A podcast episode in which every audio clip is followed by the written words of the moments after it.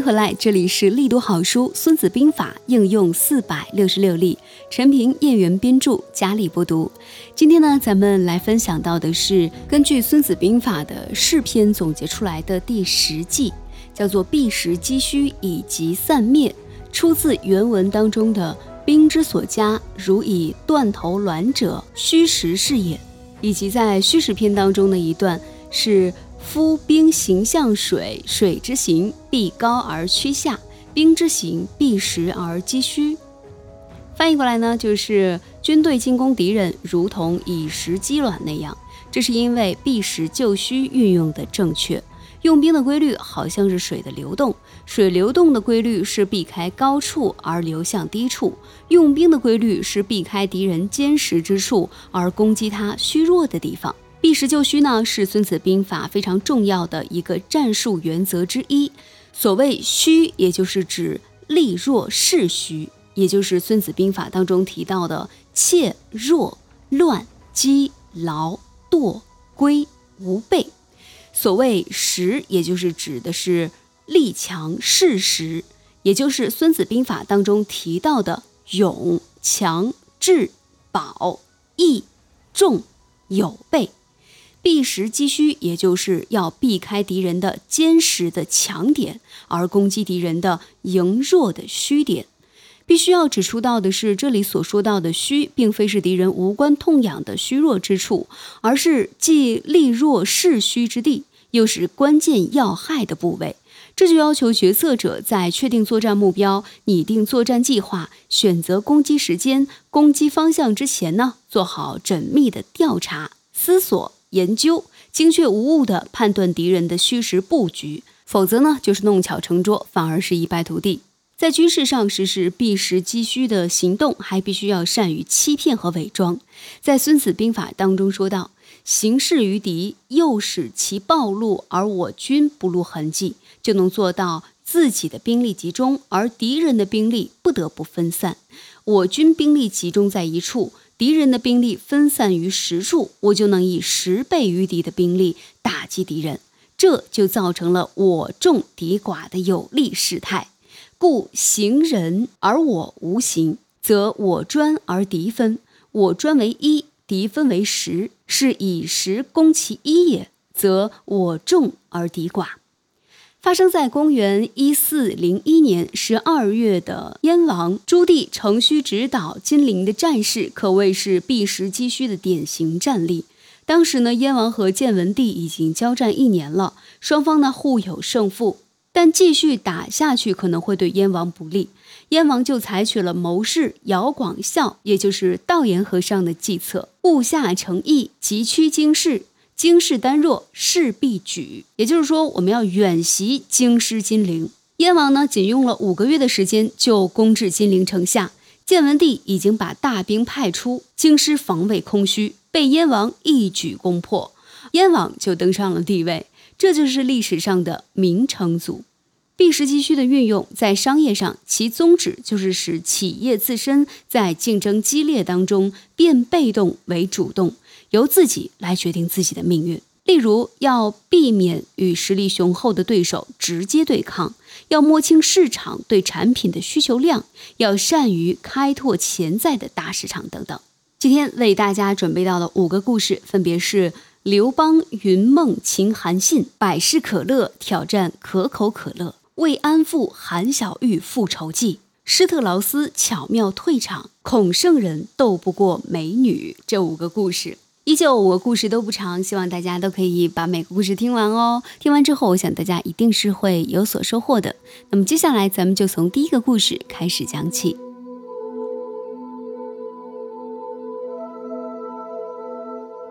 刘邦云梦卿韩信。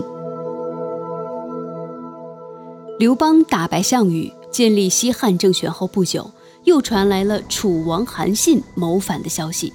刘邦大吃一惊，急忙召来济元心腹大将商讨对策。济元虎将异口同声：“立刻发兵征讨那小子。”刘邦犹豫再三，拿不定主意，只好向谋士陈平请教。陈平问刘邦说：“告发韩信谋反的事儿，有别人知道吗？”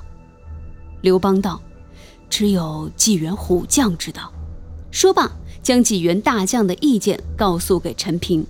陈平又问：“韩信知道有人告发他谋反吗？”刘邦道：“不知道。”哼，如果是这样，那就好办了。陈平说：“陛下的兵力与韩信相比如何？”刘邦坦言道：“我比不过他。”那么，陛下指挥打仗的才能与韩信相比又如何？我不如他。陈平道。既然兵力不及韩信，指挥作战也不及韩信，冒险举兵征讨，岂不是以卵击石？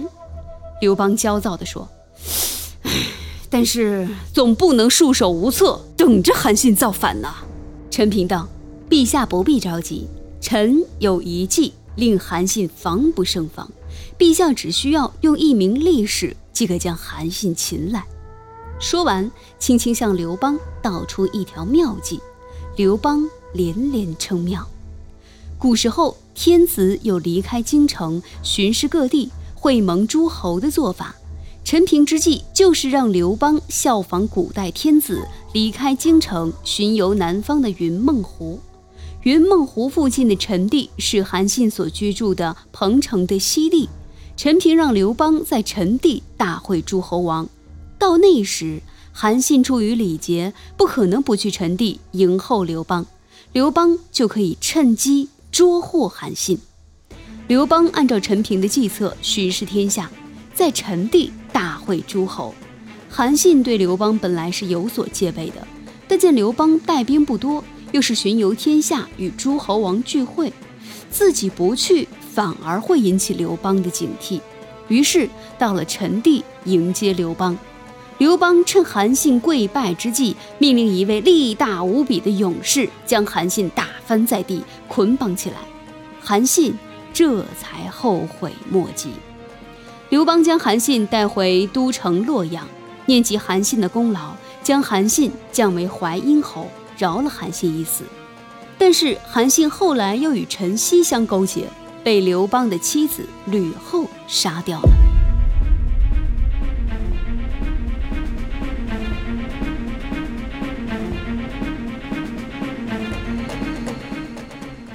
百事可乐挑战可口可乐。可口可乐自1886年问世以来，在长达半个多世纪的岁月当中，一直独占饮料的市场，是饮料王国中名副其实的巨人。继可口可乐问世之后，一个名叫凯莱布·布拉伯汉的人，把一种叫做布拉德的饮料改名为百事可乐，向可口可乐发起挑战。但是可口可乐太强大了，百事可乐只能远远的在后面充当一个小而又小的兄弟。随着时光的推移，小兄弟百事可乐逐渐变得成熟起来。他发现可口可乐有一个致命的弱点。几十年过去了，可口可乐的配方、它的经营原则，甚至装可口可乐的瓶子都没有任何的变化。在亚特兰大。可口可乐的经理们还配合那种古老奇特的瓶子，推出一种冷饮机，投入一枚五分硬币即可买到一瓶可口可乐。百事可乐大胆地改变了自己的包装，向市场推出了一种十二盎司的新型瓶装百事可乐。可口可乐呢是六点五盎司的瓶装，售价也是五分钱一瓶。一时间。亚特兰大城内到处都是五分钱买双份的喊声。面对百事可乐的挑战，可口可乐束手无策，只好大幅度降价。百事可乐赢了一局，一发而不可收拾。他针对可口可乐老传统的形象发动广告大战，把自己描绘成年轻、富有朝气、富有进取精神，仿佛喝了百事可乐，人也会变得朝气蓬勃一样。经过这样一番大张旗鼓的宣传，喝百事可乐成为了新潮流的代表，而喝可口可乐则成了因循守旧、不合时尚的象征。百事可乐的销售额猛增。待到可口可乐对此做出反应的时候，百事可乐已经牢牢地巩固了自己的阵地。百事可乐再也不是小兄弟了。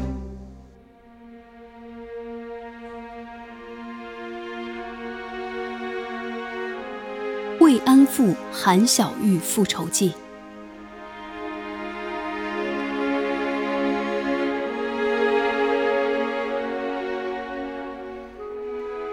韩小玉是朝鲜庆尚南道的一名美丽少女。一九三八年，被日军强行征召送往中国做慰安妇、随军妓女。韩小玉以死抵抗，他从飞驰的列车上跳下去，又从轮船上跳入波涛翻滚的大海，但死神都没有接纳他。韩小玉不再想死了，他立志要复仇。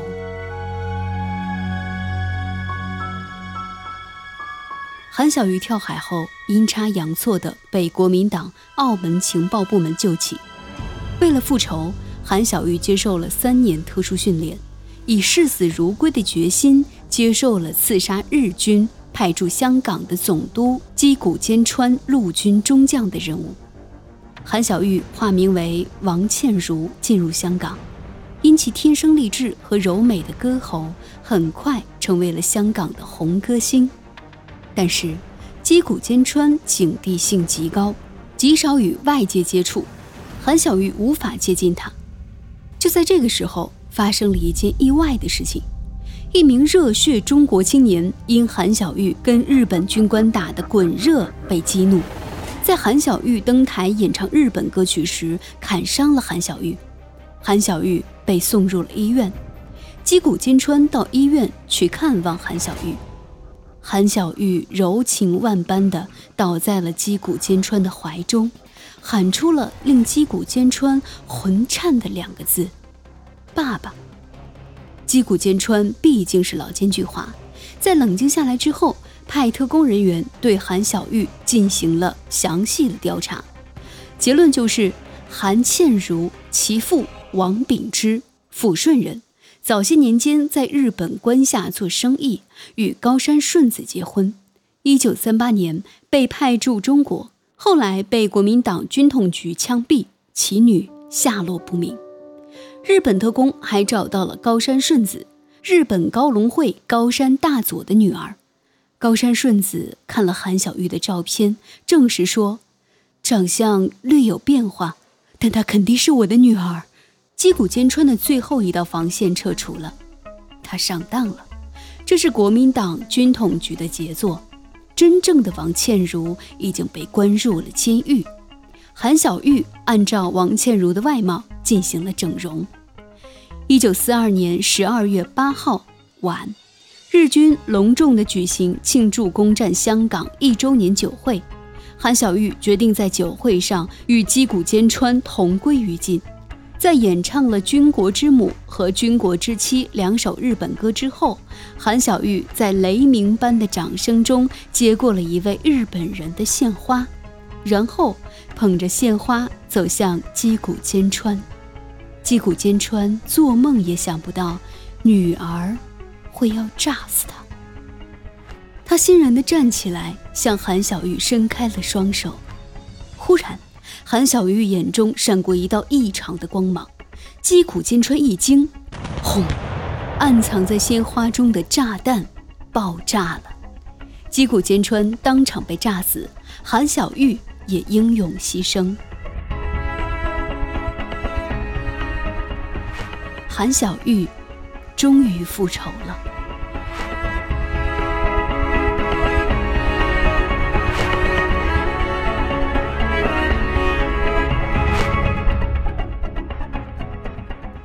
施特劳斯巧妙退场。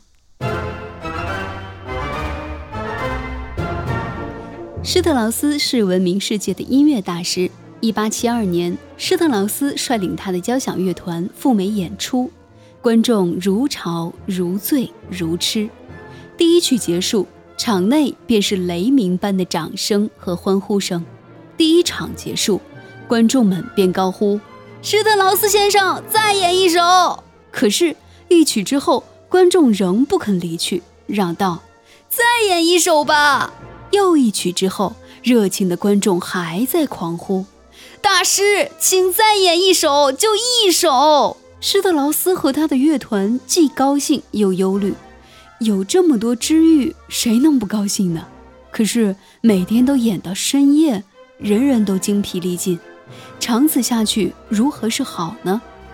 但是又不能挫伤了观众的热情，使观众扫兴啊。施特劳斯不愧是位伟大的作曲家，他很快创作出一支优美的新曲。第二天晚上演出时，当最后的一支曲子演奏完毕，在观众热烈的欢呼声和恳请声中，施特劳斯开始演奏这支新曲。观众们静静地聆听着。忽然，只听施特劳斯的指挥棒轻轻一挥，小号停止了吹奏。一名小号演奏家悄悄地退场而去。过了一会儿，在一个节拍与一个节拍的过渡当中，施特劳斯的指挥棒又是轻轻一挥，一名中提琴演奏者停止了演奏，悄悄退场。乐手一个接一个的退场，但演奏仍在继续。观众们以为这是演奏的一部分，仍然陶醉在美好的遐想之中。当最后一名乐手也停止了演奏，退下场之后，施特劳斯转过身来，彬彬有礼地向观众们深深地鞠了一个躬，然后走下了舞台。大幕徐徐落下，观众们骤然明悟，暴风雨般的掌声顿时响彻全场。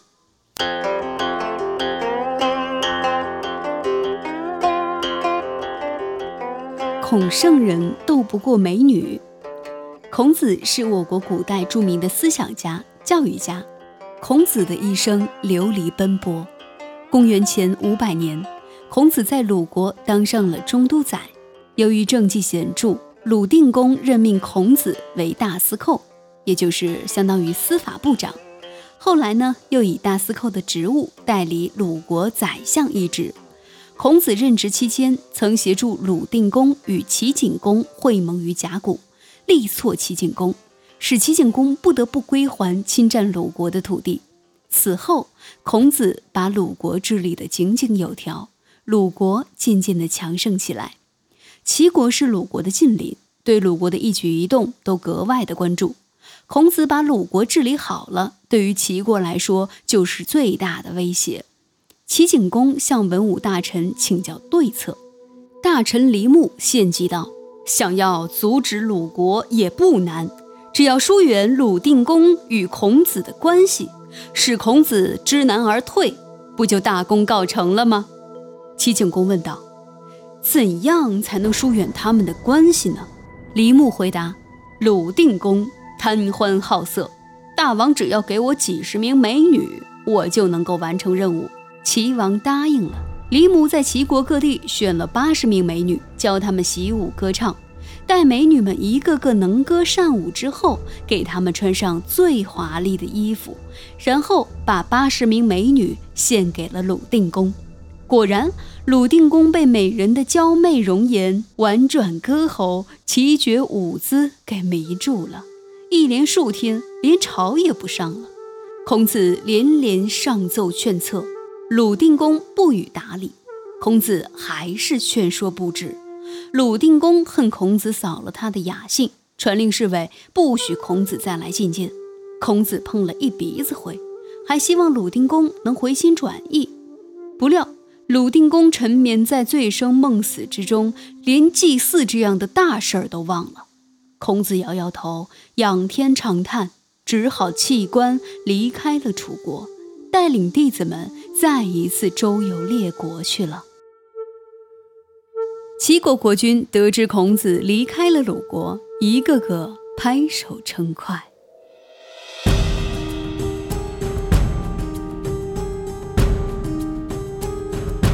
以上就是《孙子兵法·释篇》当中总结出的第十篇“避实击虚，以击灭散”。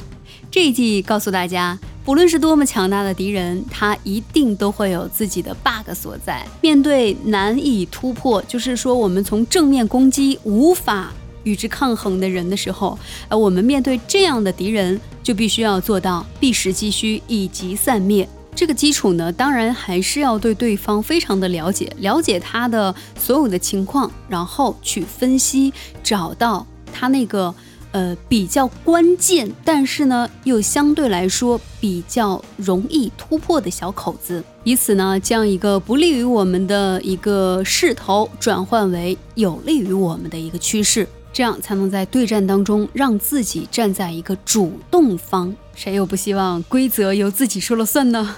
同时还需要给大家再强调一点，就是在使用避实击虚这样的方式方法的时候呢，一定要学会欺骗和伪装。因为你发现对方的弱点，那对方肯定也知道这是自己的命门呐。如果你是直指过去的话呢，啊，对方肯定会下意识的做自己的保护，你就很难去突破。但是如果你哎拐着弯儿，看似没有去击他最要害的地方，但是呢。又对他的要害造成伤害，这个时候避实击虚才能发挥到它最好的作用，效果上呈现就是四两拨千斤，顺势而为。我们的领导就是要帮助我们的员工，为他创造一个一打必胜的这么一个局面。而这个时候，你的员工也会觉得非常有成就感。哎，怎么我一打就赢了呢？实际上是因为领导啊，在布局的时候就已经把场面设置成为，哎，我的员工很容易。就可以突破成功的这么一个设定，所以啊，这就是好的领导一定要学会这个避实击虚以及灭散的重要原因，也是学孙子兵法非常重要的一个原因。好了，希望今天的节目你听过之后呢，会有所帮助，也希望可以让这一季在你的生活当中，在你的这个呃事业当中发挥到一定的作用。感谢您的收听，这里是力读好书《孙子兵法》应用四百六十六例，我是佳丽。理想很重要，愿你在前进的道路上一帆风顺，一生无忧。咱们下期见，下期出奇制胜，防不胜防。